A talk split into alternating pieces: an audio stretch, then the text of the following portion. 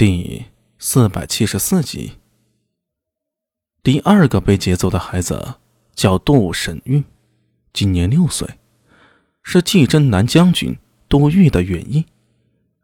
父亲杜义义刚被朝廷任命为巩县县令，正准备年后举家迁至巩县，谁知会发生这样的事儿。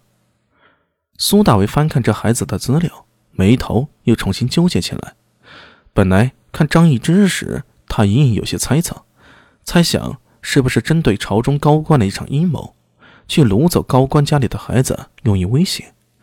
但现在看着杜审玉的家庭出身，父亲是一个小小的从七品县令，未必不够看的呀。摇了摇头，苏大为再看第三个孩子的资料。第三个孩子叫李娇，也是六岁，出身赵郡李氏东族坊。是香城令李正恶之子，好吧，这个和杜审玉家差不多。运气不好，元杰过来走亲戚，结果被贼人给掳走去了。最后第四个孩子，苏大伟打开看了一眼，合上了。贼你妈呀！张昌宗，四岁。这对据称武则天日后的情人，这次被贼人一锅端了，是怎么回事呢？苏大为看了被掳走几个孩子的资料，感觉自己太阳穴更疼了。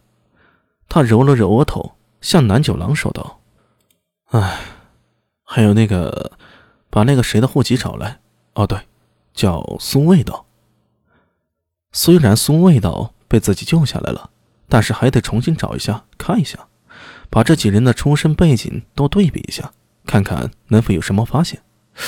不对。”苏大为忽然想起了一事儿，他喊住刚要出门的孙九郎：“九郎，失踪的孩子只有这四人吗？”“呃，大理寺那边说报案的就这四家。”“有没有武顺？”“啊，算了，没事你先去忙吧。”“是。”苏大为刚才想问的是，武顺的儿子贺兰敏之有没有失踪？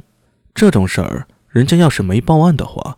大理寺和县衙这边也不会知道，所以苏大为话到嘴边又作罢了。他从桌上拿起了一个描彩的泥娃娃，放在手心端详，心里想的却是：如果贺兰敏之无事也就罢了，要真的被掳走，我顺何以不报案呢？看来有必要去求证一下。正想着呢，只见钱八指快步踏入宫廨。阿米，呃，八爷，怎么样？上次钱八指在高进案中被人施术蛊惑，后来由经王进之帮忙，将钱八指身上的咒术给解除了。钱八指本人对那一段记忆啊，却是甚是模糊，至今还不知道自己曾被人用鬼术给控制了。事情已经过去了，苏大伟也没再提。自从拐子爷走后，加上赵克吧和劳三郎他们去公交署帮着周良，苏大伟手下最得力的就是钱八指。和南九郎了，沈渊还在家里养伤，自然是不提了。陈敏、陈帅带人配合武侯去沿街查访去了，我看应该没什么鸟用。钱八指摇了摇头，出了这么难看的案子，县军的怒火自然不是冲着苏大伟一个人，被骂的最惨的其实是身为不良帅的陈敏。苏大伟啊，这是连带的，所谓职位越高，责任越大。这口锅陈敏不背谁背呀？